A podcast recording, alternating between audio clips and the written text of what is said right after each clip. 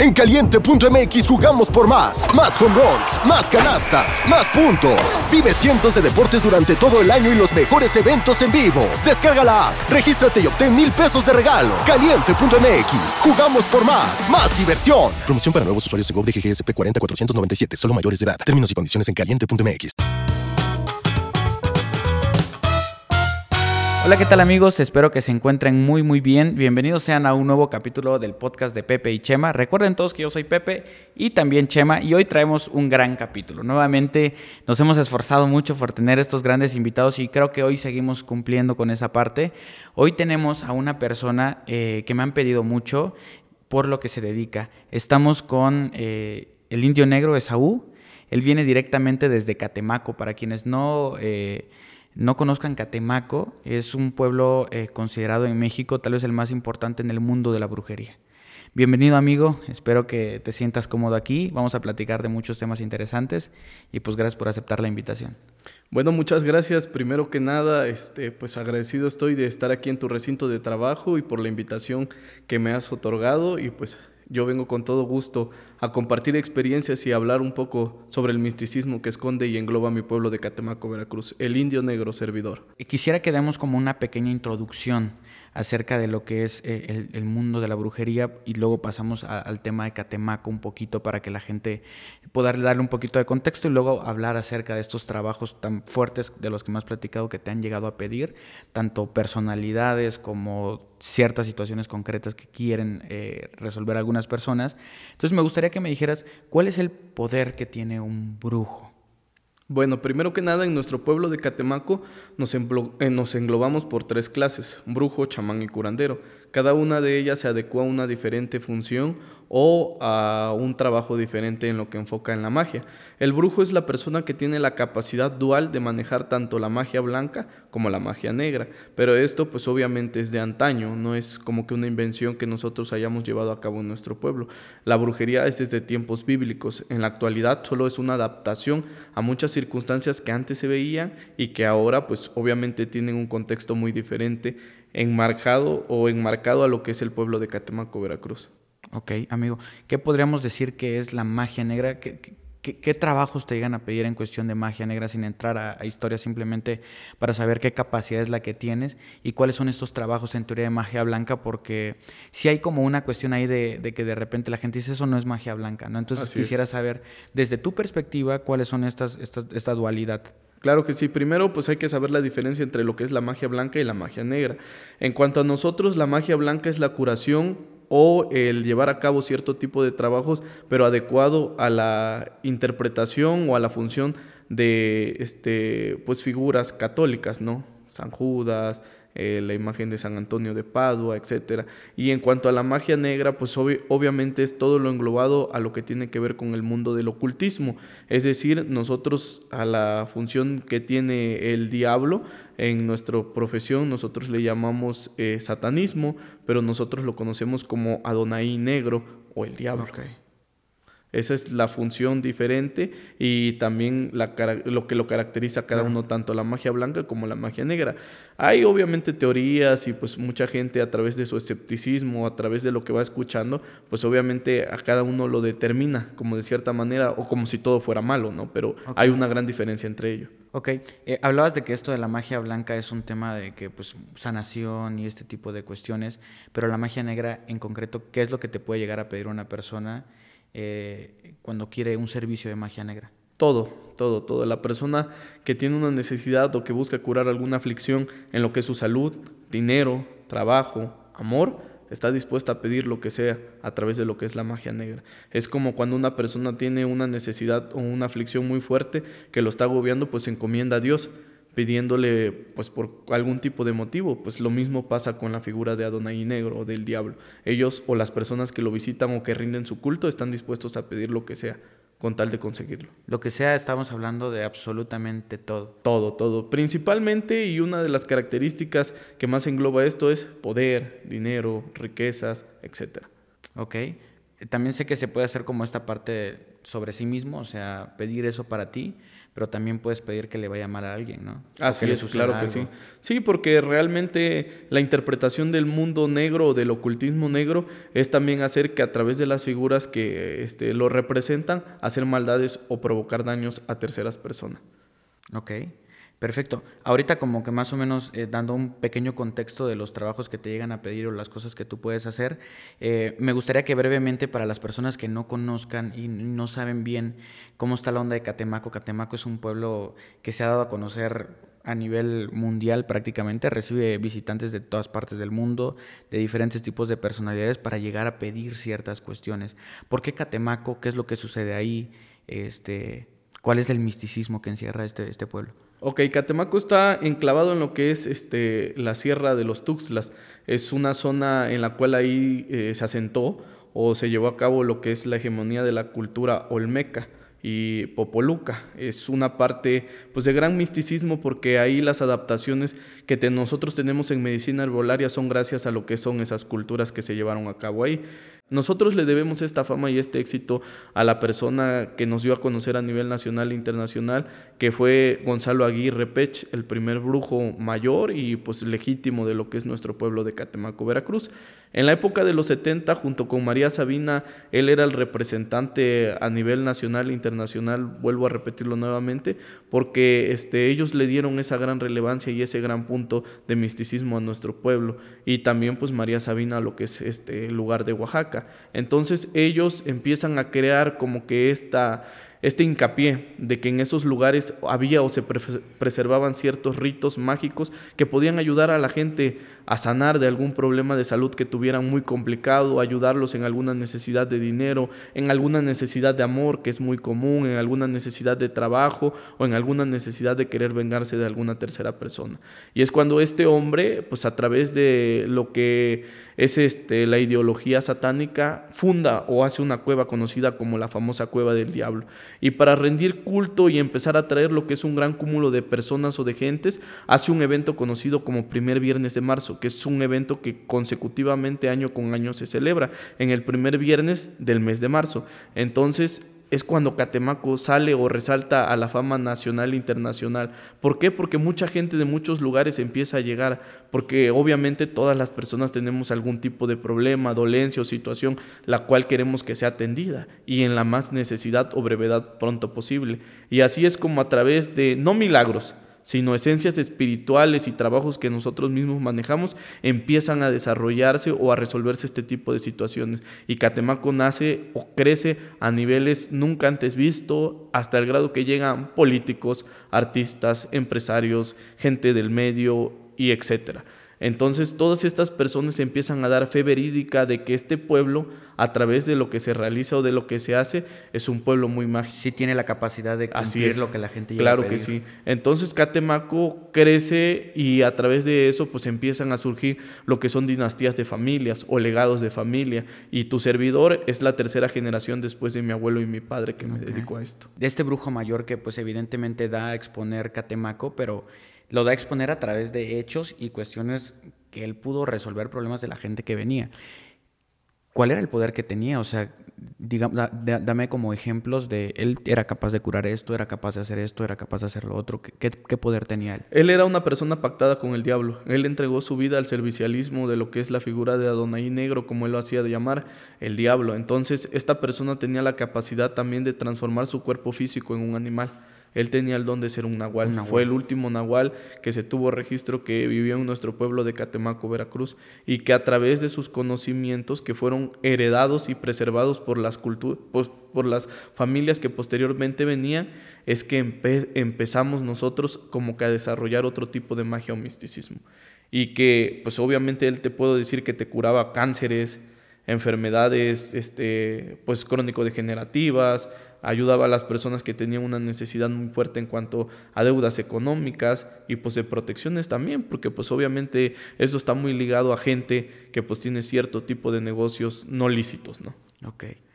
Eh, tú me hablabas hace ratito del tema de la, cueva del diablo. Vamos a pasar un poquito, como ya dando este, este pequeño contexto, vamos a pasar un poco a lo que tú ya haces concretamente. Así es. Eh, ¿Cuál es la capacidad que tú tienes para vincular a una persona que tiene un problema con el diablo en este caso.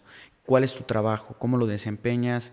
Eh, para darnos un poquito más de idea y poder pasar a lo demás. Sí, mira, yo no tengo el poder de cumplirle a las personas el deseo que ellos vayan teniendo. Yo solamente soy un intermediario entre las fuerzas que manifestamos y la persona que va y pide su petición. Básicamente es, lo que hacen todos los grupos. Exactamente, así es. Nosotros no tenemos ni el poder para llevar a cabo algún tipo de petición de lo que viene la gente y nos conlleva a pedir. Nosotros somos el medio. Entre la fuerza que manejamos, que en todo su caso siempre es la figura del diablo o la figura de la Santísima Muerte, y te voy a platicar más adelante por qué, porque nosotros tenemos esa capacidad de hacer esa conexión entre la necesidad de la persona y que la fuerza a la cual nosotros acudimos o con la cual nosotros trabajamos la escuche, ¿me entiendes? Esa es mi capacidad. Yo no, realmente yo no soy el, el, que la persona que hace el milagro Así es, claro que sí. Yo siempre le agradezco a mis fuerzas, las cuales son el medio para que yo pueda ayudar a las personas en su necesidad, en su aflicción. ¿Cuáles serían estas fuerzas? Yo trabajo con la Santa Muerte y con el Diablo. Ok. Eh, tú me hablabas eh, hace ratito, antes de que empezáramos a hacer la entrevista, algo que me impactó muchísimo, que era este tema de eh, las personas que van a pedir cosas un poco más fuertes son llevadas a esta cueva del diablo. ¿Qué cosas tiene que pedir una persona para que la lleves a la cueva del diablo? ¿Qué es lo que sucede ahí dentro? ¿Y qué es lo que te ha tocado en teoría ver a partir de que tú has hecho eso? Bueno, mira, casos mediáticos, pues obviamente llegan muchos políticos personas que a través de su necesidad de ir alcanzando, escalando puestos, pues obviamente van y se pactan directamente. cuando, hablamos de políticos, ¿de qué niveles estamos hablando? De todos los niveles, o sea, desde el más bajo hasta el más alto. Un caso muy conocido es el del Baster Gordillo, una persona que estuvo trabajando este, en, pues en el gobierno como tal y que a través de muchos años o el preservar cierto tipo de conocimientos de lo que es la parte este, esotérica, pues logró también obtener mucho poder, pero a través de eso también obtuvo muchas consecuencias. Ella era una persona muy adepta a lo que era este tipo de ámbitos, que llegó a viajar hasta África para bañarse con una sangre de león, que le hicieron un ritual muy, muy poderoso y fuerte, porque ella ya no la quería Ernesto Cedillo.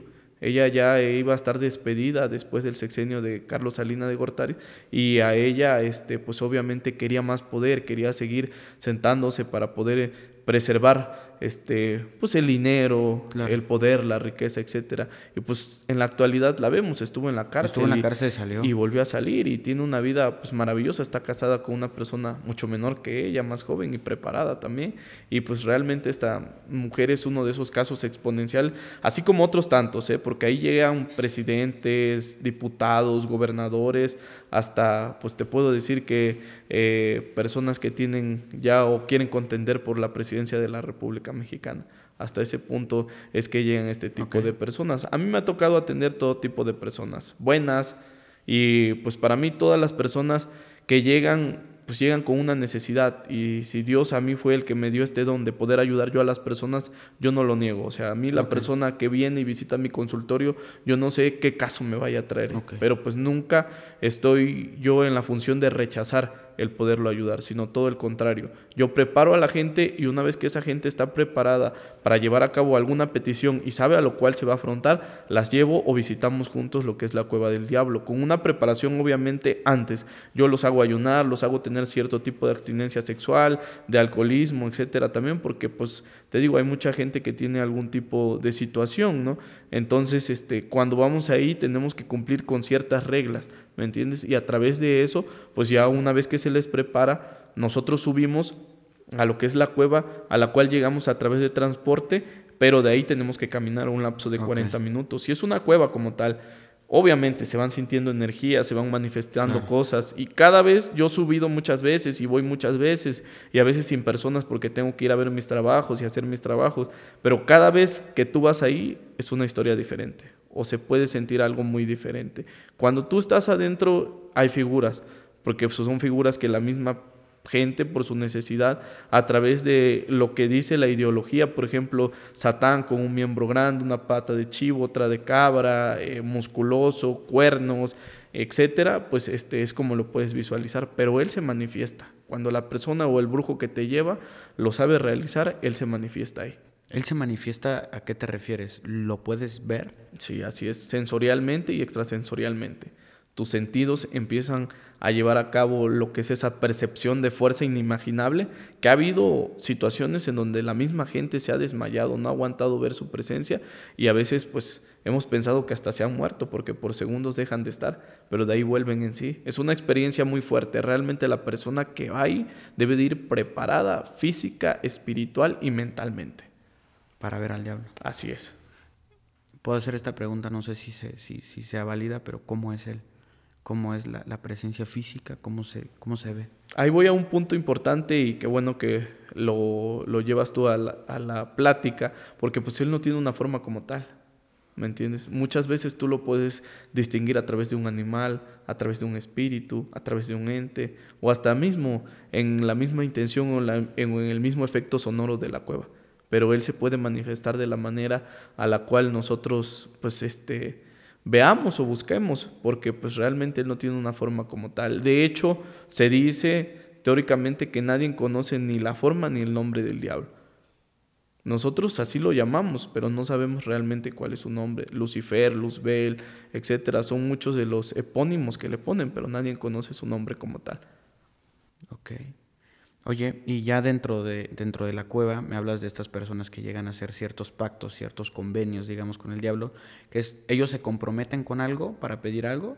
Sí, mira, mucha gente a través de lo que nosotros hemos escuchado, creemos que el diablo nos va a pedir pues tu alma o te va a pedir el alma de un ser querido, etcétera, ¿no? Eh, eso es porque pues el 90% de la sociedad de nosotros es católica, ¿no? Entonces, a través de lo que dice la iglesia, nosotros tenemos como que un concepto de lo que puede ser el tocar lo que es una figura de esta magnitud, ¿no? Pero realmente el diablo no, no, no otorga o ni siquiera quiere tu alma porque ni siquiera te pertenece a ti. ¿Me entiendes? El alma como tal simplemente es una virtud que nosotros tenemos como seres humanos, pero no nos pertenece, ni la de nosotros ni la de nuestros familiares. Entonces no podemos ofrecer eso. Siempre lo que se ofrece es algo ligado a lo que tú estás pidiendo, ¿me entiendes? ¿Quieres dinero, por ejemplo? ¿Quieres dinero? Tú vas a dar un porcentaje de ese dinero, ¿me entiendes? No sé, tu manda puede ser voy a construir o voy a venerar lo que es tu nombre en otro lugar o en mi pueblo, o yo te voy a hacer un altar, etcétera, ¿me entiendes? O con el mismo dinero siempre te voy a tener tus botellas de vino, siempre te voy a tener tus ofrendas que sean necesarias, tus sacrificios, etcétera, ¿no?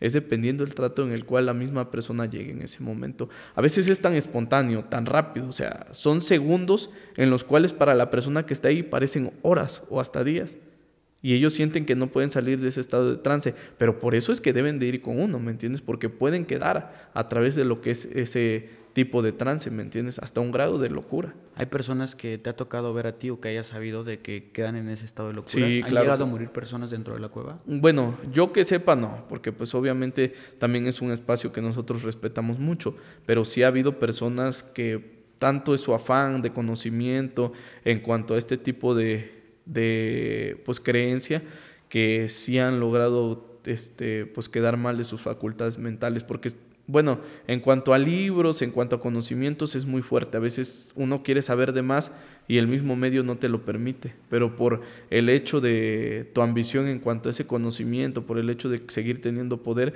sí pueden ser este pues afectadas tus facultades mentales. Ok. Y ahora sí, eh, pasemos esta parte porque sé que mucha gente lo, lo, ha de querer estar escuchando. Contigo llegan políticos, artistas, gente del medio, em, narcotraficantes. Sí, por supuesto. ¿Cuáles son esos clientes más recurrentes contigo?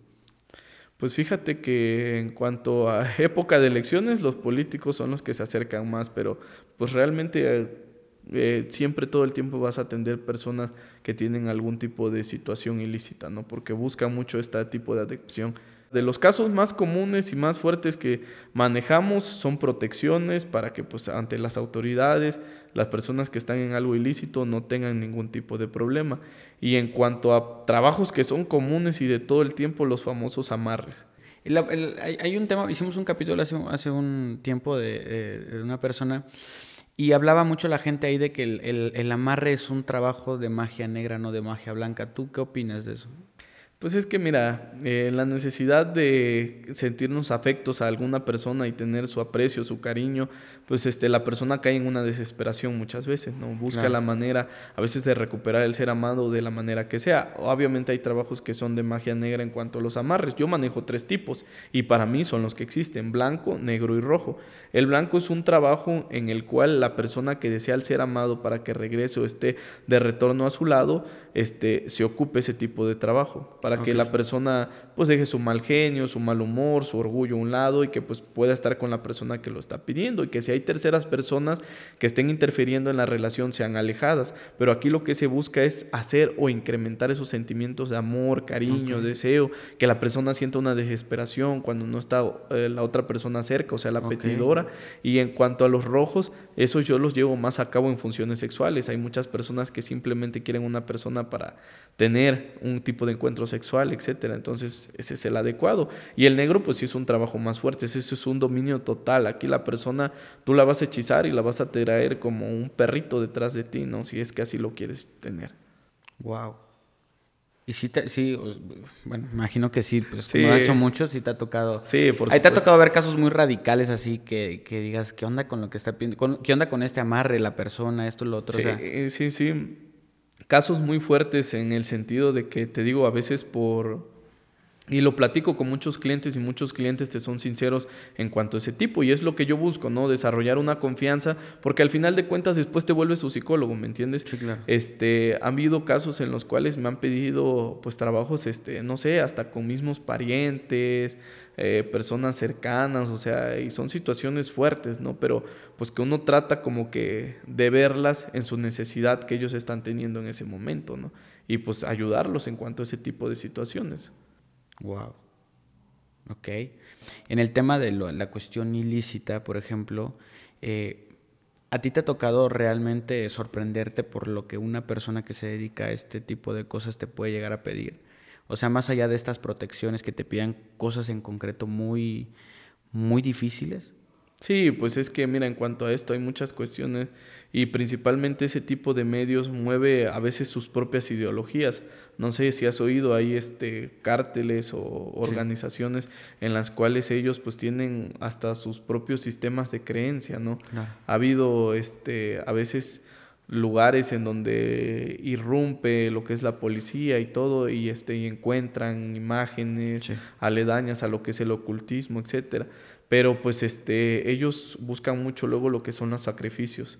O sea, su mente como tal ya este, no se los pide la misma figura, es que la misma figura no te va a pedir nada, o sea, es la persona la que está corrompida mentalmente y que piensa que a través de lo que está haciendo está manifestando como con agradecimiento. Yo conocí la historia, no me tocó a mí, le tocó a mi abuelo, de una persona que pues, se movía en este tipo de medios y que este, a través de lo que hacía, él pensaba que entregar sacrificios humanos era bueno para agradecer a la figura de Lucifer por todo lo que él recibía, poder, dinero, riquezas, etcétera. Entonces, este, si te dijera que él mataba a siete personas a la semana para agradecer y llevarle su corazón o alguna parte de ellos, era poco, pues te sorprendería. Hasta ese punto llega ese tipo de personas, ya en su sadismo, porque ya una persona que empieza a matar una vez y que se le vuelve costumbre, a veces es un hábito para ellos, ellos ya viven con esa intensidad o con esa adrenalina y sienten el poder suficiente para poder quitar una vida. Wow. Eh, en cuestiones de concretas de, de sacrificios, ¿qué es lo que puede llegar a sacrificar una persona? ¿Te ha tocado gente a ti que llegue y que quiera sacrificar a alguien de su familia? Sí, sí, sí, sí, por supuesto. Hay, eh, mira, la maldad en el mundo ha aumentado muchísimo, muchísimo. A veces los daños vienen hasta de tu misma familia. Yo que estoy en este medio me doy cuenta de algo que en algún momento leí que decía que la maldad en el mundo iba a aumentar siete veces y está bíblicamente escrito. Y es una realidad. En el mundo, en la actualidad en la que nos encontramos, la maldad es algo que la gente busca.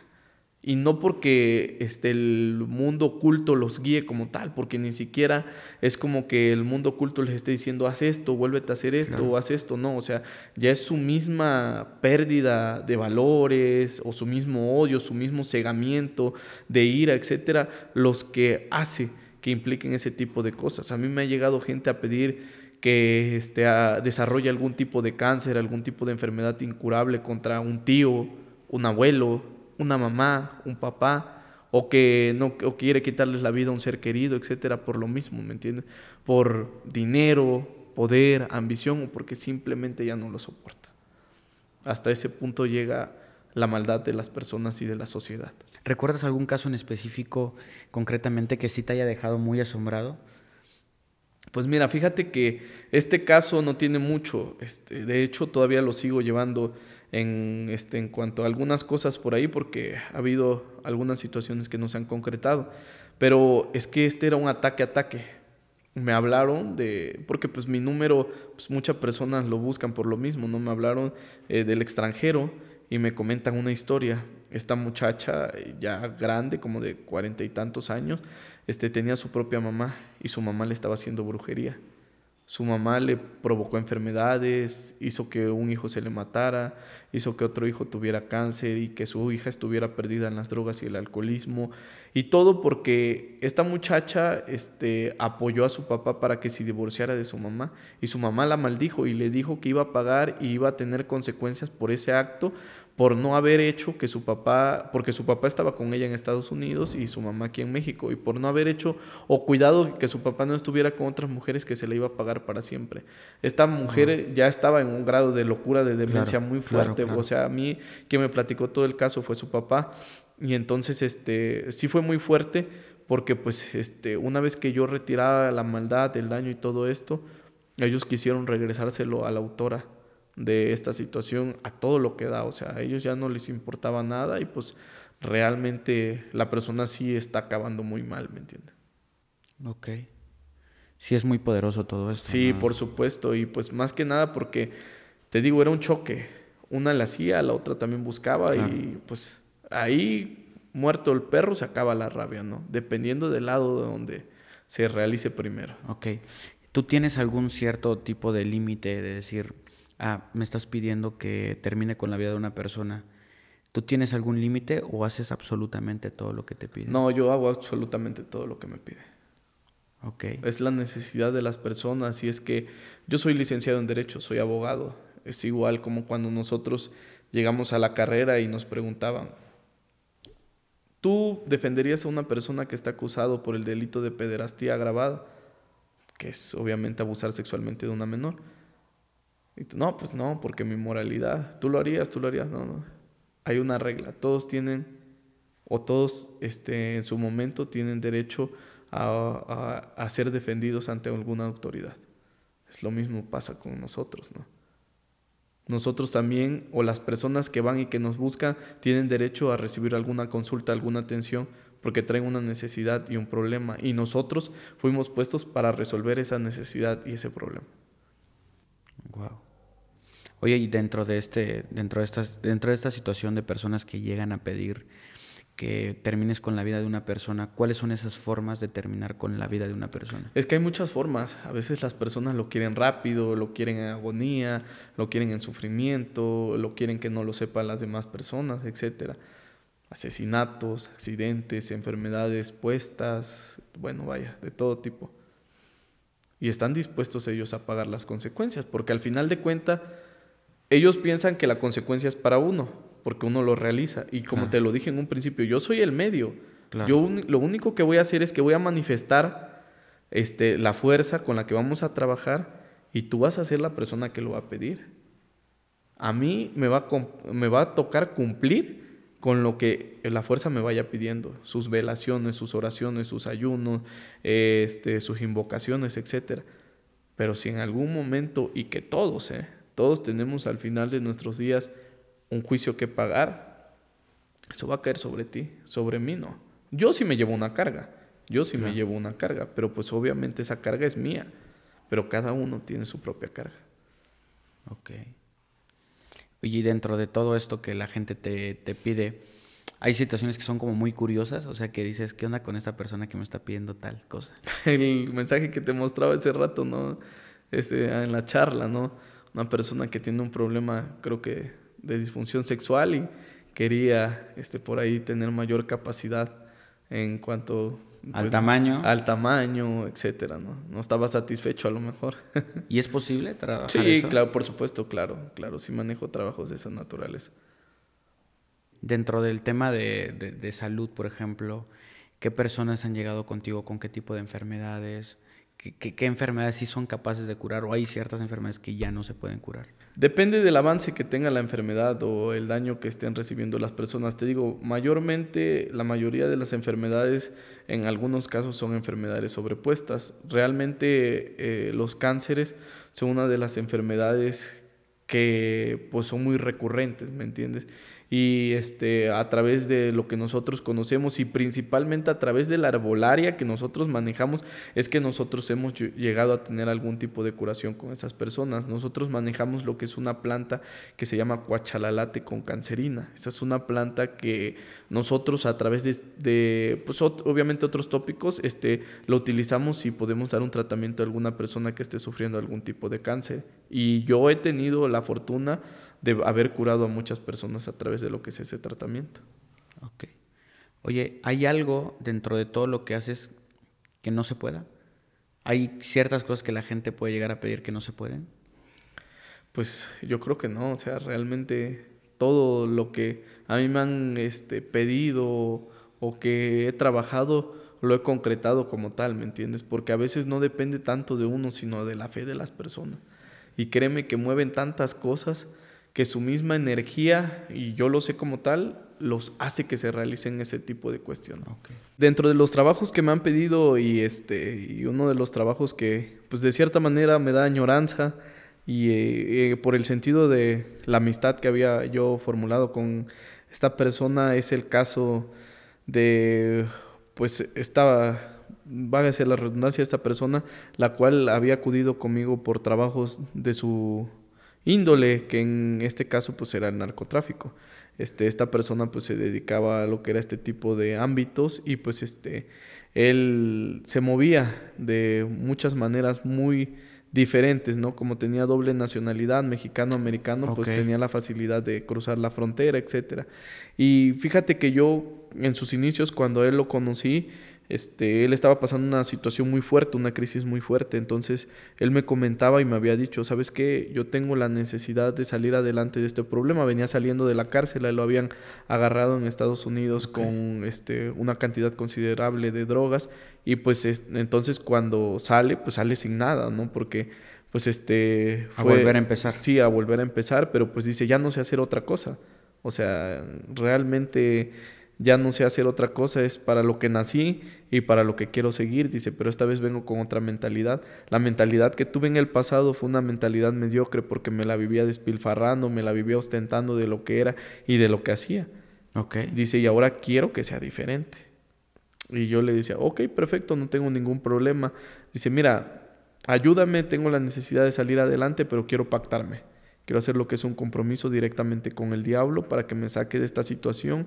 Yo tengo modos de que una vez que empiece a trabajar, empiece a laborar, te voy a hacer, pues no sé, millonario a ti y también a la figura del diablo siempre le voy a rendir su culto que se merece, etcétera.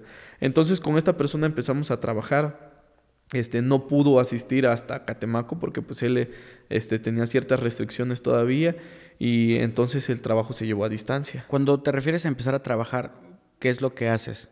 Lo pacté, lo pacté a distancia. Ahí, aunque él no vaya, yo le hice manifestar la figura del diablo hasta donde él se encontraba. Ok. Entonces, este, eso se puede, pues también. Ok. Entonces eh, empezamos a trabajar de esa manera y pues él empezó a avanzar, avanzar, avanzar. Dice, pero yo quiero, dice, como que algo ande conmigo todo el tiempo. Dice, sí me gusta la adicción al diablo y este y la fe que le tengo pues ha sido maravillosa porque me ha ayudado. Dice, pero quiero algo que esté conmigo todo el tiempo. Le digo, ya sé que te voy a dar. Le di un colmillo de coyote ¿En y qué le consiste? activé su tercer ojo Ok. a través de lo que es el- la piedra angular del coyote. Este es un colmillo el cual se prepara con el nombre y la información general de la persona y que los ayuda a visualizar cierto tipo de peligros o cierto tipo de situaciones en las cuales ellos estén en riesgo. Este colmillo le sirve mucho a las personas, no, no tan solo malas, o sea, sino personas que también trabajen en las autoridades, en las leyes, que manejen algún tipo de arma o que estén en riesgo de combate, soldados, marina, etcétera, porque los protege. Este animal se vuelve como que su animal protector. Esta persona a mí me aseguraba y me decía como tal que cuando le llegó su colmillo y él empezaba a hacer lo que eran sus viajes, él veía al coyote a su lado. O sea, él desde que salía veía un coyote. Iba avanzando por el camino y veía un coyote y si lo veía y que le cruzaba la carretera o que se paraba cerca, significaba que estaba en peligro. Y él se tenía que parar. Se tenía que parar a comer o se tenía que parar a dormir y todo eso. Y se daba cuenta, ¡fum!, cuando ya venía alguna este, patrulla, cuando ya venía alguna autoridad. Le estesa avisando, era, era, su señal de que le estaba avisando de que se tenía que parar. Y él tenía que continuar posterior a ello. Y ya se iba y si volvía a percibir lo mismo, igual lo mismo tenía que hacer. Hizo tanto él una conexión, tan fuerte que él lleva dos meses desaparecidos en la actualidad. Este, él me, me había comentado que pues ya obviamente ya estaba, pues para eso te digo, vivió este, varios años después de que salió de la cárcel y trabajamos mucho tiempo. Entonces, este, trabajamos muy bien, pero pues este, yo creo que pues por lo mismo, su, su alejanía en lo que es este ámbito y una vez que ya había recibido todo, pues como que él ya sentía que ya no necesitaba la ayuda de uno y pues yo lo dejaba, o sea, nunca realmente he tenido yo interés o afición para estarle diciendo, hey, haz esto, te falta hacer esto, ¿no? Yo les comento una vez si lo quieren hacer bien y si no, pues ni modo, ¿no? Yo ya cumplí. Pero no, fíjate que esta persona yo creo que ya era tanta su saciedad de poder, el hecho de que ya tenía mucha gente trabajando para él, que pues no siguió como que ciertas reglas y lo desaparecieron. ¿Cuáles serían como ciertas reglas que...? Pues yo me imagino que pues él habrá hecho una promesa y no ofrendó o no la cumplió o no la llevó a cabo como tal. A, pues a, veces, a veces pues ni me decía, ¿no? Y a lo mejor ya tenía también otras personas que trabajaban para él, porque hasta luego empiezan a desconfiar de... por el tipo de, ambiente en el que se mueve, desconfiar de todo, ¿no? Claro. Entonces, este, él sí cambió mucho de dos años para acá y lo último que me había comentado fue una plática que tuvimos vía WhatsApp que me dijo, oye, dice, voy a ir, Nada más tengo que salir de algunas situaciones, tengo que cumplir unos compromisos, voy a ir a verte porque necesito que me prepares de nuevo mi colmillo. Dice, se me perdió. Dice, yo lo traía, pero pues no sé, en una borrachera y este, en alguna situación que tuve se me perdió y pues este, no le di mayor importancia. Dice, y ando sin él. Dice, pero me siento bien. Dice, yo sé que no me va a pasar nada. Y desaparece. Y ve el poder o la magnitud de lo que puede suceder en cuanto a este tipo de cuestiones. Para mí, para mí en lo personal, siento que una persona misma del medio lo quitó del camino. Y para eso primero le tumbó sus protecciones. Y una protección de esa no la tumbas tan fácil, ¿me entiendes? Porque yo después analizando su, fotografía, checando, interpretando sus velaciones, a él hicieron algo para quitarle eso. Y para que posteriormente lo pudieran quitar del camino. Y pues como él ya tenía como que una falta o estaba afecto a ciertas cuestiones incumplidas, pues fíjate y hasta la fecha. Y yo, en lo personal, te puedo decir que pues él ya no está vivo. Ok. Sí, por más que la familia busque y todo eso, ya realmente ya no. O sea, yo lo sé porque pues obviamente nosotros percibimos muchas circunstancias en cuanto a esto. ¿Qué puedes percibir? Que ya su cuerpo ya no, o sea, su cuerpo físico ya no está, ya no está vivo, ya no tiene ni un espíritu y ni un alma que lo conecte. Y en cuanto a salud, pues realmente hay muchos casos, este, pues las enfermedades son lo del día de hoy. Venimos saliendo de una crisis sanitaria muy fuerte, ¿no? Este, que nos dejó muy marcados y pues nos hemos dado cuenta que pues para la salud o para la enfermedad, más que nada, no hay medios que detengan este tipo de situaciones ya una vez que se dan. Pero pues casos en los cuales yo te puedo decir que fueron provocados o hechos por brujería, porque pues yo los he hecho, los he llevado a cabo como tal, sí existen. Uno de ellos pues este fue un caso de una muchachilla que tenía como entre 27, 30 años, ahorita pues ya debe de estar más grande. Ella tenía cáncer. A ella le habían provocado un cáncer una familiar directa. A, mí este, me contactó su mamá y este, su hermana de su mamá, pero ellos tenían como que una rivalidad, una pelea. Ellos estaban en el extranjero entonces tenían muy buenas posibilidades económicas y les iba muy bien. Entonces, este, una hermana que tenían aquí en México, este, practicaba o era muy adepta a este tipo de situaciones y entonces, este, en alguna comida ellas me cuentan que ellas vinieron, viajaron desde donde estaban a, este, a su pueblo natal y que en una comida su hija se les puso muy mal. Y nada más su hija, todos habían comido y bebido lo mismo y nada más su hija se puso muy mal, exclusivamente su hija.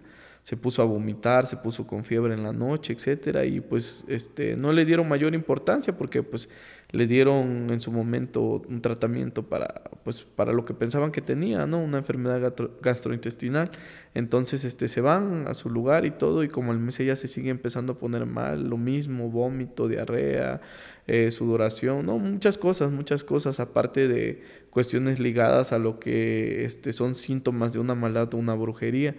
Eh, empezaba ella a no dormir en horas pesadas de la madrugada, a escuchar voces, a sentir insomnio, sentirse muy cansada cuando se levantaba, las cosas le salían mal, pelas con su pareja, eh, depresión, etcétera, y pues realmente ella este, ya estaba muy desesperada. Empezaron a chequearla y le encuentran cáncer.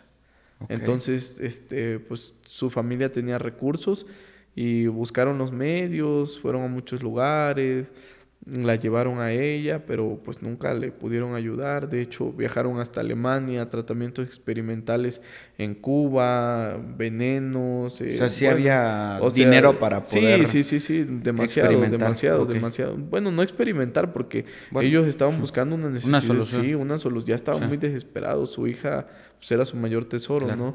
Y este, y joven, la muchacha, sin hijos, con un futuro, este, con muchas ganas de salir adelante. Y pues por boca, me supongo yo, llegó ese caso hasta mí. Y este eh, fue hace como tres años. Y empezamos a analizar primero la situación y yo descubrí que a ella le habían dado de tomar en alguna bebida o en alguna comida o en esa comida en específico este lo que es polvo de un hueso de un muerto que es una enfermedad eh, que empiezan a provocarla a través de la vía espiritual. Y, es literal polvo de hueso sí, de muerto. Sí, sí, nosotros de hecho lo compramos mucho y hay gente profanadora de tumbas ahí mismo en el pueblo que se dedica a robar lo que son los huesos, principalmente huesos largos o anchos, caderas, fémur, eh, brazos, etcétera, ¿no? Que se dedican a robarlos y, este, y los raspan. Okay. Pero eso es, o sea, eso para, tuvieras a esas personas, esas personas hasta mueren secas y todo eso, las que empiezan a trabajar en eso, porque pues sí lo venden caro, pero pues también hay consecuencias para ellos porque les afecta mucho. Y, ahora te imaginas tomado y con brujería, pues esta muchachita en un mes, eh, en seis meses, su salud estaba, y ella nada más tenía esperanzas de vida de un mes. Ya le habían cortado 8 metros de intestino porque primero empezó con cáncer de colon, le dio metástasis, metástasis y se fue a lo que es su útero, este, se le expandió en lo que es sus huesos y le cortaron una pierna, 8 metros de intestino y pues realmente la persona estaba muy muy mal, le daban de comer eh, y pues tenían que hacer cosas muy blandas, bueno, un sinfín de cuestiones. El miedo de la familia era que pues la metástasis siguiera expandiéndose porque pues ya estaban los huesos, ya pulmones, corazón, cerebro, etc. La metástasis ya es una invasión prácticamente masiva del cáncer. Desde el cáncer en el cuerpo, así es. Entonces, este pues la persona sí estuvo muy mal. Eh, ya cuando a mí me contactaron ya tenían muy pocas probabilidades de ayudarlas. Ellos llegaron con mucha fe, fíjate, el viaje que hicieron fue larguísimo. Desde Canadá hasta, Desde hasta, donde me encontraba yo y este y pues sí, le empezamos a dar un tratamiento. La persona este, demoró cierto tiempo en el pueblo y estuvo tratándose y todo. Y sí, sí, obtuvo lo que es una solución, una cura. Eh, obviamente ya no como tal, porque pues no le puedo regresar una pierna, ¿no? ¿Verdad? Y pues tampoco este, existe esa posibilidad o ese medio, pero sí para que el resto de vida que tuviera ya fuera pues sin sufrimiento, porque pues realmente a la corta edad que tenía era un sufrir muy grande, ¿me entiendes? Y muchas necesidades pues este, insatisfechas, ¿no? Entonces, este, cuando se empezó a llevar a cabo todo esto, pues afortunadamente sí se vio otra realidad en cuanto a ella. Y la persona pudo sanar de cierta manera o parar esa metástasis, ¿me entiendes? Ya ahorita en la actualidad, este, les, pues por la cantidad de clientes, ¿no? ¿Sigue viva ella? Este, sí, sí, sí, debe de seguir viva, porque pues fue hace como seis, cuatro meses que acabo de hablar con ellos. Pero pues este, ya ahorita ya no he sabido muy bien nada, y, pero pues sí, sí, ellos siempre, no, bien, bien, bien, bien, todo bien. Sí. Ok. Oye, eh, me llama un poco la atención. Cuando hablas acerca de que pues, hay que trabajar y hay que eh, ayudarla, ¿cómo es el proceso que tú haces para sanarla? ¿Haces esta parte de llevarla a la cueva del diablo? ¿O, este, o es un tratamiento más como arbolario? O... Sí, mira, primero que nada, pues eh, hay que quitar la enfermedad o el daño que ella trae a nivel espiritual. Ok. Este, entonces ese tratamiento pues es a base de lo que uno practica. Por lo regular estos trabajos, y lo comento como tal, se entierran en panteones. Entonces este, ocupan lo que son los famosos muñecos de vudú y ponen una fotografía de la persona y la clavan de alfileres y ponen maldiciones y etcétera. Entonces la depositan en panteones, ¿no?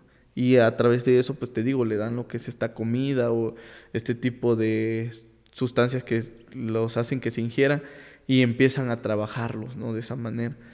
Pero entonces, si tú nada más te centras en... Porque a lo mejor sí existen tratamientos más poderosos que lo que nosotros manejamos en cuanto a medicina, ¿no? Pero si tú nada más te enfocas en manejar o en curar esa parte, no lo vas a poder ayudar a la persona, ¿me entiendes? ¿Por qué? Porque realmente no hay forma de hacerlo, ¿me entiendes? Mientras siga afectado el espíritu, haya un bloqueo espiritual, por consiguiente no va a haber una curación, ¿me entiendes? Entonces nosotros hacemos la curación o retiramos o quitamos la maldad o el daño que esté pasando a la persona y posterior a ello, ahora sí viene lo que es su tratamiento, ¿me entiendes? que es a base de plantas y hierbas medicinales. Mira, yo no voy en contra de lo que es la medicina genérica como tal, pero pues todos lo sabemos, o sea, te venden de cierta manera la cura, pero pues están afectando otras partes de tu organismo. Nosotros lo que tratamos de hacer es enfocarnos en la enfermedad que tienes como tal. Ok. Sé que el polvo de hueso de muerto sirve para hacer brujería, pero sé que también la tierra de panteón. ¿Qué, otros elementos eh, sirven para hacer brujería? ¿Cómo funciona? Mira, en cuanto al plano esotérico hay muchísimas cosas, o sea, con el simple hecho de que tú te pares y hagas una sombra y yo te escupa o te pise esa sombra, yo te estoy haciendo una maldad y un daño. O sea, tan, cosas tan sencillas que a veces uno ve insignificantes y es un tipo de maldad o de daño, ¿me entiendes? Hay un plexo que es un plexo muy grande en nuestro cuerpo en cuanto al mundo tántrico, porque te digo, todo va relacionado, ¿no? Pero en cuanto al mundo tántrico, el mundo de las energías, nuestro ombligo, nuestro ombligo es el receptor más grande de energías que hay en la persona, ¿me entiendes? Entonces, en tu ombligo, o yo siempre les digo a las personas que me visitan, mira, si tú, por ejemplo, eres un político, eres una persona que se mueve en los medios sociales, etcétera, este, estás ante muchas personas, protégete y cúbrete tu ombligo. Porque por ahí entran muchas energías y no sabes de esas mil personas, a lo mejor, no sé, 900 sí te apoyan a ti, pero hay 100 que no y que no sabes con qué intenciones te están escuchando, con qué intenciones te estén viendo, qué maldiciones te estén tirando en el momento, ¿me entiendes? Entonces hay que proteger todo ese tipo de situaciones para que la persona más adelante no empiece con algún tipo de déficit de sus energías, ¿no? Que le duele la cabeza, que siente pesadez en la espalda, que se siente mal y que a muchas personas les pasa. Y esto no es algo que yo haya inventado, o sea, esto ya viene de antaño. Por ejemplo, las abuelitas que decían, oye, este, no tengas al niño en la entrada de la puerta porque puede recibir un mal aire. Y sí cierto, ¿no? Ya después el niño estaba llore, llore, llore, llore. Ya, ah, ponle un puntito rojo en lo que es su frente. O sea, eso mismo sigue pasando en el ser humano. Recibimos energías, ¿me entiendes? Cuando somos niños, pues no sabemos interpretarlas más que a través del llanto. Pero cuando vamos creciendo, nuestro mismo cuerpo nos las va o nos va mandando ese tipo de señas. Pesadez, cansancio. O llegas a lugares y sueño, eh, etcétera, ¿me entiendes? Pero es por el tipo de ambiente o energías que se puede estar moviendo. Entonces, entonces, ya me estoy sugestionando, hermano. Es una parte importante, es una parte importante y que me gustaría también hacer de mención. La sugestión es algo muy importante y hasta donde tú lleves a tu mente a pensar es lo que tú vas a traer para ti, ¿me entiendes? A veces va mucha gente conmigo y tanta es su necesidad o su aflicción de quererse curar, les haces una limpia y ellos se sienten mucho mejor. O traen su protección, su amuleto y ya se sienten mucho mejor. ¿Por qué? Porque movemos esas energías. Ese cambio negativo nosotros, pum, lo transformamos positivamente, pero para eso yo tengo que tener una actitud positiva. Yo puedo tener miles de problemas por muchas situaciones que escucho o porque pues, soy una persona normal, común, también tengo mis problemas, ¿no? Familiares, etcétera. Pero pues yo tengo que recibir a las personas con una actitud positiva para que ellos, claro. yo poderle transmitir todo eso. Pero volviendo a ese punto de lo que tú hacías de mención, ¿qué cosas se pueden ocupar para dañar a las personas? La tierra de panteón es algo muy común los animales muertos. Hay veces o negocios que me ha tocado ir a curar y que es una peste animal muerto que no te imaginas. Casas que hay muchos insectos, muchas hormigas, etcétera, cucarachas, y que apesta, apesta, apesta, y ya la gente le ha buscado de todo y todo. Hay trabajos de daño, ¿me entiendes? Que hasta la misma casa van o al mismo negocio porque no quieren verlo fluir, que salga adelante la persona por envidia, por odio, por negatividad, van y le echan ese tipo de cosas. Yo he aprendido que de alguna u otra manera el mundo se mueve en diferentes niveles y nosotros solo nos movemos en el plano físico. O sea, de repente es como que, no, pues eh, si me va mal en el trabajo es por esto, por eso, por lo otro. Pero también está este, digamos, este segundo nivel, que es esta parte espiritual. que sin duda alguna, pues sí la logramos percibir cuando vamos a un lugar y sentimos una vibra muy pesada. O sea, son energías que de alguna u otra manera están atrapadas. Esa es mi perspectiva. Digo, la gente puede tener eh, diferentes y es totalmente válido, pero yo he aprendido un poquito cómo a relacionar esta parte. Ahora, en lo particular, eh, y siéndote muy honesto y muy, muy franco y con todo respeto, a mí me da miedo esta parte de yo decir, oye, ¿sabes qué? Quiero que me protejas por el tema de, de, brujería y de ir y de hacer un pacto con, con, el diablo y ese tipo de cosas. Pero me has mencionado que también está este otro lado, que también hablas de Jesús y que también eh, eh, has estudiado ciertas cuestiones bíblicas. ¿Cómo funciona esta parte, esta dualidad de decir, bueno, eh, trabajo con, con, Dios, pero también con el diablo. ¿Cómo funciona eso? Es que todos piensan, o la ideología, y hasta en el mismo pueblo, es como tal, en el mismo pueblo, este, nosotros tenemos como que un estigma social, ¿no? Son malos, se dedican a hacer lo malo, brujos, eh, charlatanes, hechiceros, de pacotilla, etcétera pero no saben más que en la realidad, como te digo, hay sucesos en los cuales nosotros le servimos a las personas para ayudarlos a curar o a sanar, ¿me entiendes? Y aunque se hagan a través de las mismas manifestaciones oscuras, nosotros les estamos ayudando a veces a quitarles un mal, un daño de magia negra puesta, que haya sido tirado en su negocio, en su casa o puesto como una enfermedad, ¿me entiendes? Yo me atrevo a decir que tengo pues la capacidad física, de, de, tratar de comprender muchas situaciones y que a lo mejor tal vez para la sociedad no sea bien vista y digan, está loco, ¿no? Eh, no puedes estar trabajando tanto lo bueno como lo malo porque nadie puede servir a dos dioses. Está también bíblicamente escrito. Pero yo sí siento que tengo la capacidad de que en algún momento, este, por lo que he leído, por lo que he estudiado, este, me gusta mucho eh, indagar sobre la vida de Jesús. Hay muchos autores de libros que me gustan muchos y no solamente desde el plano este, religioso, sino desde el plano científico. exacto. Porque pues este, analizar la vida de Jesús es analizar la vida de un Dios viviente, ¿me entiendes? De una persona que tuvo las capacidades humanas pero que también tuvo las capacidades eh, este, espirituales más grandes que existen o han existido en el universo. Pero a través de ello y a través del tiempo también han existido pues este, figuras o similitudes en otras este, ideologías o pensamientos. Buda. O sea, son muchas este, ideologías o personas que estuvieron en un plano eh, físico y que a través de su pensamiento, de su conocimiento o de desarrollar ciertas habilidades este, espirituales, lograron alcanzar otros planos, aún viviendo en este plano terrenal, ¿me entiendes? Entonces, eh, para mí, eh, lo más importante, o voy, o voy a sonar fantasioso, pero es este, seguirme dedicando este, a este punto hasta cierta edad y ya de ahí buscar trascender un poco más, ¿me entiendes? Eh, ya no para el servicialismo de la gente, sino para empezarme a servir a mí mismo como persona.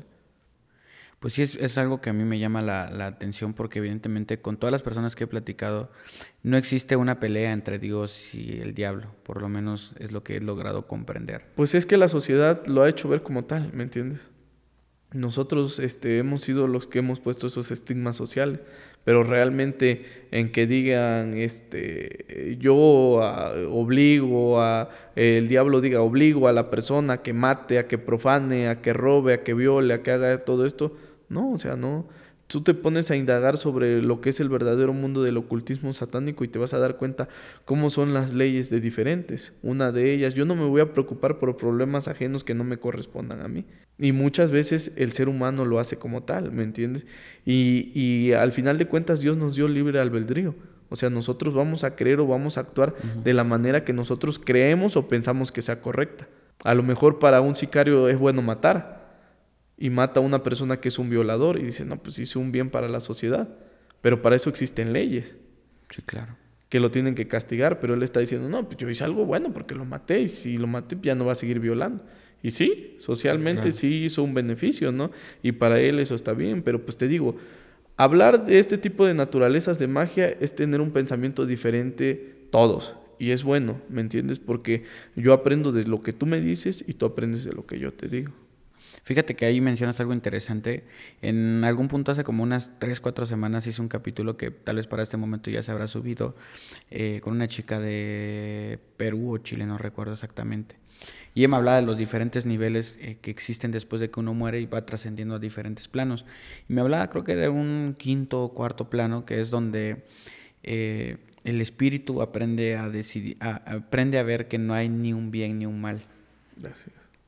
O sea, que todo es relativamente como tú lo veas. O sea, que tal cual el hecho de matar tal cual no es malo ni es bueno. Entonces eso se me hace muy interesante por lo que tú dices, porque pues si lo planteas desde esa forma, pues también puede decir tiene, tiene sentido, aunque pues por la sociedad, por lo que traemos, por cómo ya está todo esto. Es que ese es un punto de perspectiva social. Hay un libro que se llama De animales a dioses, que lo escribió un sociólogo, se llama Yuval Noah Harari. Él habla sobre cómo los sacrificios antes que se hacían y no eran mal vistos, ¿me entiendes? Las leyes son una invención del ser humano. Las leyes no vienen adeptas al ser humano. Nosotros estamos clasificados en un plano animal. Entonces, este, tenemos mayores conocimientos y mayores capacidades, pero realmente todo, la mayoría de las cosas que está son interpretaciones de nosotros mismos en la sociedad, ¿me entiendes? Pero antes, pues, sacrificaban a los humanos como tal de un culto y, al, y, y, no lo hacían por obligación, a veces ellos mismos se, proponían. se proponían, oye, ¿sabes qué? Yo quiero este, sacrificar mi cuerpo, mi espíritu y mi alma, pues para que llueva, pues agradecer a la energía del sol o los cultivos, etcétera, ¿me entiendes? Y nosotros en la actualidad, pues obviamente, si tú agarras un hacha y le cortas la cabeza a un cristiano, pues obviamente te van a decir, oye, pues hiciste un asesinato, ¿me entiendes? Claro. Pero antes no era visto de esa forma, ¿me entiendes? Y, y, pues obviamente te digo, lo hacen con el fin de tener un régimen sobre la sociedad y pues también si no existieran las leyes, pues obviamente habría un desmane o un desajuste social, ¿no? Pero pues este, si lo pones a visualizar o ver desde otro punto como tal, es una realidad, o sea, el bien con el mal trabajan juntos y una de esas figuras más preciosas es el yin y el yang. En lo blanco hay algo negro en lo negro hay algo blanco y es este es el significado. Dentro de todo lo bueno va a haber algo de malo, dentro de todo lo malo va a haber algo de bueno. Siempre tiene que y haber es este el balance, complemento ¿no? perfecto, así es, ¿me entiendes? Wow. Realmente sí me cambias la perspectiva, no como para que salga y mate a alguien. Pero este sí es muy interesante esa forma de ver las cosas, porque justo yo pensaba mucho en esta cuestión de los mayas, ¿no? Cómo ellos sacrificaban a una persona o se, o se ofrecían como ofrendas para que lloviera, ¿no? Y Así tal es. cual yo creo que nunca jamás en mi mente pasó de qué injusticia, qué esto, qué lo otro, sino dije, wow, o sea... Porque pues sí, mira, es que lo que pasa y muchos dicen, ¿no? Y yo te lo voy a poner porque esto yo lo platicaba y siempre me gustaba hablar con un maestro que yo tuve en la secundaria y este y hablamos sobre muchos temas. Él era una persona muy culta, muy interesante. Y este y decía, "¿Tú eres bautizado?" "No, pues sí, yo soy bautizado." "Ah, ok." Y este, "¿Tu papá son bautizados?" "Sí, mis papás son bautizados." "¿Y tus abuelos son bautizados?" "Sí, sí, también son bautizados." "¿Y tus bisabuelos son bautizados?" "Sí, sí son bautizados." Y así vete, vete, vete, vete, vete hasta cuando llegues 500 años atrás de tu existencia. Ellos eran bautizados. No, pues no. O no sé. Pues no, no eran bautizados porque a nosotros nos colonizaron. Y al colonizarnos trajeron otras ideologías y otros pensamientos. Pero a lo mejor en la actualidad todavía nosotros siguiéramos preservando lo que son, o en algunos lugares todavía se sigue llevando a cabo ciertas culturas eh, que para tal vez a nosotros son malos, ¿no? Pero que sí había ciertos castigos, por ejemplo, el robar o el quitar algo ajeno, pues te lo castigaban las sociedades mesoamericanas, ¿no? Y así como estas sociedades, otras sociedades como tal, pero ellos tenían tal vez otro pensamiento, otra visión diferente de lo que era la vida y la muerte. Porque aunque no lo creas, ellos tenían un pensamiento muy diferente al que nosotros tenemos en la actualidad sobre lo que es la muerte. Para ellos la muerte no era simplemente morir, era trascender. Exacto. Wow. Oye, hace ratito que platicábamos, hablábamos acerca de este tema de eh, pues que la sociedad se queda como solo como en un punto, en el plano físico, en el plano de lo que ves, de lo que existe. Pero tú me decías eh, que las personas podrían evolucionar si se empezaran a involucrar también en esta parte espiritual. ¿De qué manera una persona se puede involucrar en esta parte espiritual y cuáles son esos dones o esos poderes que podría adquirir una persona? Bueno, en cuanto a lo que es mi mundo espiritual, yo este, manejo lo que es la piedra angular del coyote. El coyote tiene un talismán que va en lo que es la parte de su cerebro, en la hipófisis, que nosotros también la tenemos, y a los coyotes más viejos, pues, nosotros en las leyendas decimos más sabios, ¿no? Este, se les hace lo que es una pequeña piedrita. Esa piedrita es una tumuración que este, está en lo que es la base de la hipófisis. Y, este, y pues obviamente los animales tienen otra percepción o ellos pueden ver otros campos visuales muy diferentes. Nosotros del espectro visual, acústico, táctil, todo, solamente percibimos un porcentaje, ¿me entiendes? Hay, pues, no sé si has escuchado que los perros, por ejemplo, si te pones tu lagaña, vas a ver este otro tipo de realidades, o vas a soñar feo, o vas a ver otro tipo de cuestiones, o vas a ver al diablo, etcétera, ¿no? Pero no es más que por el hecho de que pues los perros eh, en el, sentido que les falta pues este lo desarrollan con otro sentido. El de su visión pues es un sentido más apto más hábil. Olfato. Eh, olfato exactamente. O sea entonces eh, es lo mismo, o sea, en el ser humano, si nosotros diéramos a nuestros sentidos a trabajarlos, a relucirlos, a sentirlos como tal, a percibir cada vibración, cada sonido, a escuchar la naturaleza como tal, nos íbamos a desarrollar a niveles imaginables. Y para ello, pues, este, eh, te digo, hay pues eh, ideologías como lo que es el budismo, el tautismo, y tuvieras ese tipo de personas, ¿no? La concentración, el nivel espiritual que tienen, hasta dónde trascienden en los ayunos, en el involucramiento de lo que es su sociedad, etcétera, ¿no? Que, eh, que a veces ya sí es como que un poco cambiado todo, pero así hay personas que lo siguen preservando como tal. Ponle de un millón, una, ¿no? Pero pues qué bueno que lo siga viendo porque pues esa persona creo sabe que puede hacer la diferencia entre los demás. Ok, sí tienes toda la razón con lo que dices porque evidentemente, eh, por ejemplo, en el tema de, del, sonido de lo que escuchamos, nosotros escuchamos entre ciertas frecuencias, entre 20 y 20 mil hercios. básicamente. Pero los perros tienen otro rango más amplio y pueden escuchar más cosas. Por eso que los silbatos de los perros son de alguna manera inaudibles, pero sí para, ellos. Entonces es bien curioso cómo si existen más cosas que realmente no podemos escuchar, que no podemos ver, que no podemos olfatear, pero que sí están.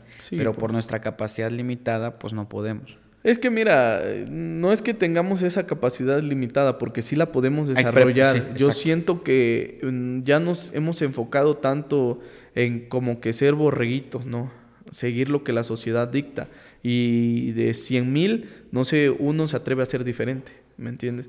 Pero si tú eres diferente a esos 100 mil, pues vas a ser juzgado como el loco, como el que no hace las cosas bien o como el que está guiándose por otra manera, ¿me entiendes? Que fue cuando Jesús empezó a decir, soy el Hijo de Dios vivo aquí en esta tierra. Pues todos, no, hereje, este eh, malo, etcétera. Entonces todo empezó a cambiar y, nos dimos cuenta cómo una sociedad puede estar tan podrida a veces por mismos gobiernos, ¿me entiendes? ¿Por qué? Porque pues obviamente nadie busca o quiere que la sociedad despierte como tal, porque no le conviene. A muchos intereses, ¿no? Entonces, realmente desde mi punto de vista, a mí la gente que viene y que viene a pedirme algo bueno, que quiere trascender o que quiere hacer ciertas cosas positivas, yo los guío y los ayudo. Y muy pocas son las gentes que aguantan o muy pocas son las gentes que trascienden por lo mismo. a, dónde trascienden o qué es lo que tendrían que aguantar? Pues mira, el sentido, a veces te digo que cuando se involucran con el coyote, yo los ayudo a activar como que esa función de su tercer ojo. Su misma hipófisis empieza a desarrollar o a percibir ciertas cosas a través de los sueños, a través de las visiones, a través de la meditación. ¿Por qué? Porque la gente quiere alcanzar lo que es esa sabiduría, pero no todos están aptos. Muchos lo hacen por curiosidad o por este ego, etcétera, pero no todos están aptos, ¿me entiendes? ¿Qué involucra el hecho de decir, por ejemplo, a mí me llama la atención lo del colmillo, ¿no? ¿Qué involucraría de mi parte hacer o me tengo que involucrar con, con estas fuerzas? Es que pensarás que te tienes que involucrar con el diablo, con lo malo. No, este es un involucramiento directo con lo que es el sacrificio de un animal para tu beneficio propio, ¿me entiendes? Y nosotros poder percibir lo que ellos en su momento pueden realizar o llevar a cabo. Es como adquirir tal los dones de ese, de ese animal. animal. hacia ti, pero eso también implica ciertos sacrificios tuyos. Por ejemplo, el ayuno, las velaciones, las oraciones, la encomienda como tal, y de ahí tú te vas a ir dando cuenta cómo a través de ese desarrollo espiritual ante ti van a venir cierto tipo de dones. No significa que vayas a ser súper poderoso, vayas a Sí, volar claro, o vayas a brincar metros y alturas, ¿no? Significa que tú vas a poder percibir otro tipo de cuestiones que son propias y que son reales en el ser humano y que te pueden afectar, pero que a través de eso tú vas a evitar o las vas a repeler. Envidias, malas vibras, corrientes negativas, trabajos de maldad expuestos, etcétera. Ok. Digo, voy a hacer un ejemplo muy tonto, pero es como adquirir, por ejemplo, no sé, un colmillo de un perro, ¿no? Los perros tienen de alguna u otra manera sensibilidad con personas que aparentemente te pueden hacer daño. Es algo como, como eso, adquirir simplemente como la percepción que tiene un animal. Exactamente, así es. Pues en el perro, pues no, o sea, como... pues, Digo, sé que no... Sí, es un involucramiento diferente y este, ese es más que nada, pues, eh, personal, ¿no? Pero en cuanto a este animal, pues sí es muy fuerte. O sea, a mí me han llegado a pedir, este, personas o clientes que tanto es ya su encomienda que tienen como tal, que ellos hasta compran el animal y vieras, los tienen como unos reyes. O sea, yo tengo clientes que sí me los piden, me dicen, oye, consígueme uno. Y les hacen, y te digo, mayormente gente que está en, negocio- en negocios ilícitos y todo, y los tienen, o sea, como tal, criaderos, y, y los miman y los consienten, y ellos a través de su activación y su adoración son gente que está muy, muy, muy bien, ¿me entiendes? Ok. Wow. ¿Qué otros animales te pueden ofrecer este tipo de cosas? Ah, bueno, en cuanto a la función sexual, este, nosotros ocupamos lo que, bueno, nosotros lo conocemos como la picha de tejón, que es una parte de, este, de lo que es la pierna de un tejón. Un, un tejón es un animal, ¿no? Este, y nosotros lo ocupamos para la función sexual en el hombre. Esa picha la raspas, o sea, ese hueso lo raspas y lo mezclas con vino jerez y eh, lo toma el hombre y pues si tiene disfunción eréctil o no tiene buena potencia sexual, pues con eso se le ayuda. Wow. No, pues sí hay de todo. Sí, de todo, de todo, de todo. ¿A dónde te puede contactar la gente, amigo? ¿Cómo pueden entablar una conexión? Mira, yo en mis redes sociales aparezco como el Indio Negro Brujo Mayor o mi número telefónico es el 294-168-9365. En Instagram también estoy como el Indio Negro Brujo Mayor y pues por mi nombre, Saúl Abraham. Ok, pues ahí vamos a dejar la información aquí y también la vamos a poner en la descripción para que lo puedan contactar. Y, y antes de, de- de despedirnos o de, de cualquier otra cosa, quisiera ver la posibilidad de que me cuentes tal vez el trabajo más complejo que has hecho, el que más te ha costado, el más difícil de todos. ¿Cuál ha sido? Pues ahora sí que todos los trabajos son diferentes y todos tienen un grado de complejidad, pero en cuanto a, a cuestiones, este, yo estuve desaparecido un mes. A mí me mandaron a traer y este, estuve desaparecido un mes. Mi familia dejó de tener contacto conmigo porque me llevaron, pues yo ya sabía que iba engañado, ¿no? Pero pues yo quise tomar o llevar a cabo ese, ese riesgo, esa aventura. Este, estuve con personas que se dedican a cuestiones ilícitas, que este, tenían pues que mover cierto tipo de cuestiones y que a través de lo que yo hice o, ha- o hago, este, tenía que asegurar que eso llegara bien a su destino. Entonces yo no me podía ir de ahí hasta que yo no cumpliera con eso y ya ahí sobre advertencia estaba que si no salían bien las cosas, que pues yo no regresaba como tal, ¿me entiendes? Entonces tenía una presión en lo que es ese tipo de situaciones y pues otra, pues mi familia también desesperada, obvio, ¿no?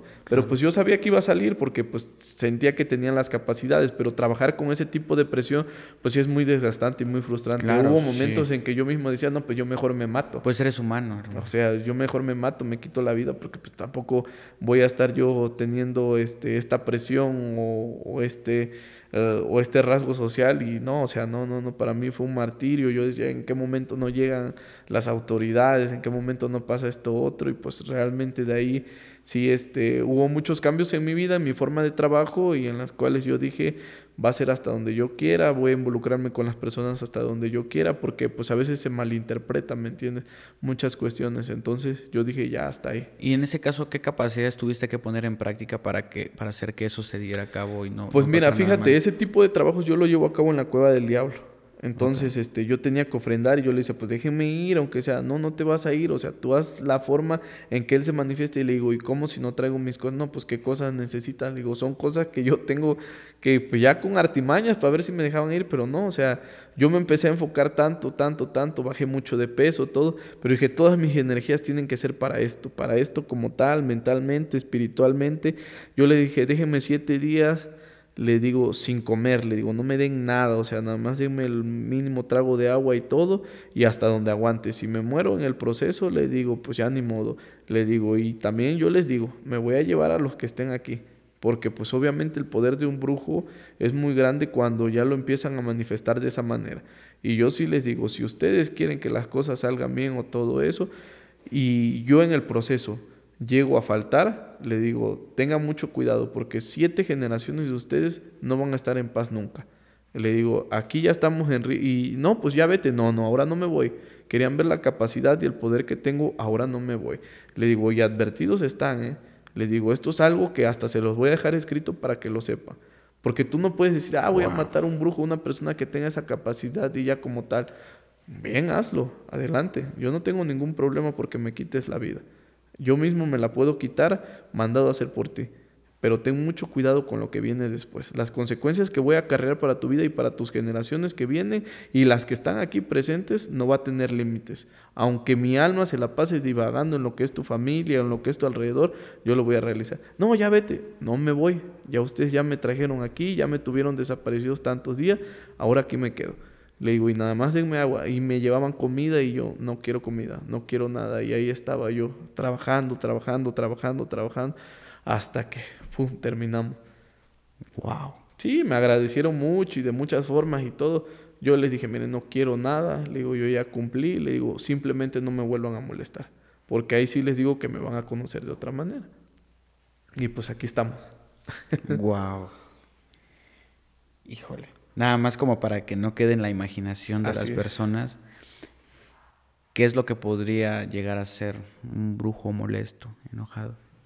No, pues lo que no te imaginas, enfermedades, destrucción de negocios, de familias, o sea, realmente a mí yo no soy rencoroso, ¿eh? yo te voy a decir algo, yo creo mucho en las cuestiones de lo que se manifiesta en la vida, ¿no? Y yo siempre les digo y les advierto a las personas que vienen y que se sientan así en mi lugar o en mi recinto conmigo, si tú bien pides, bien se te dará.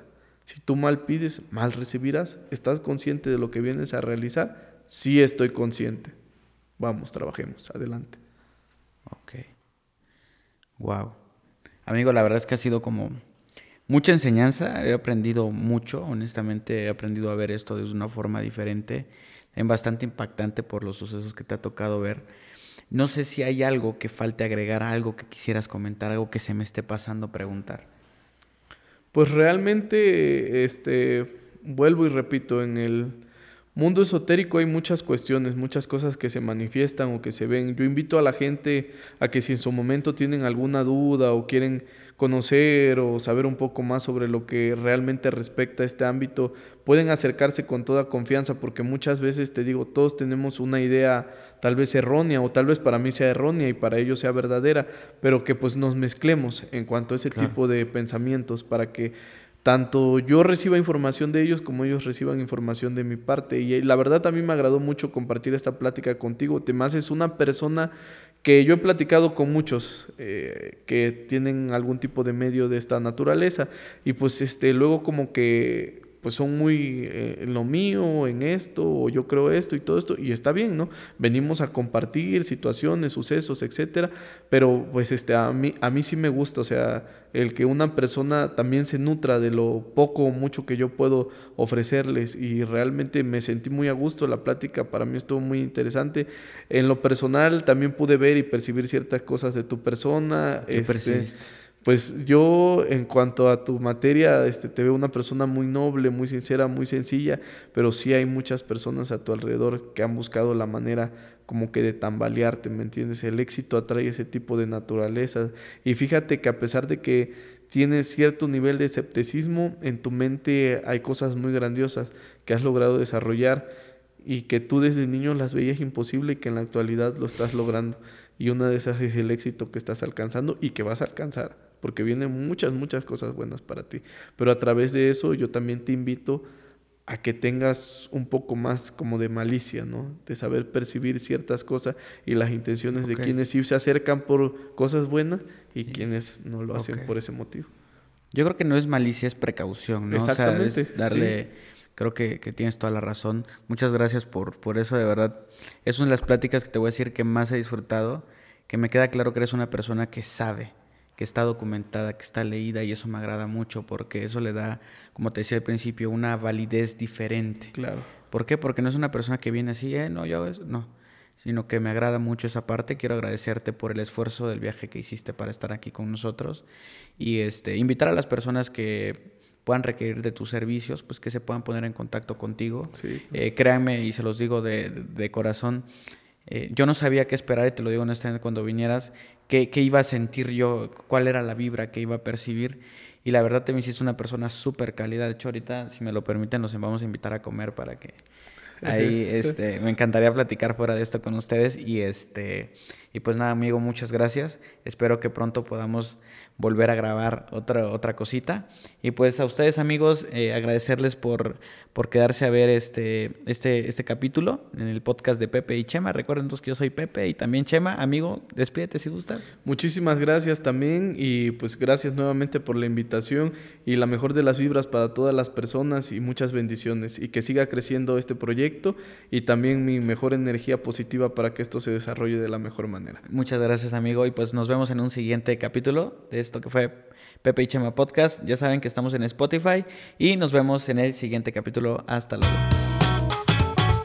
Listo, amigos.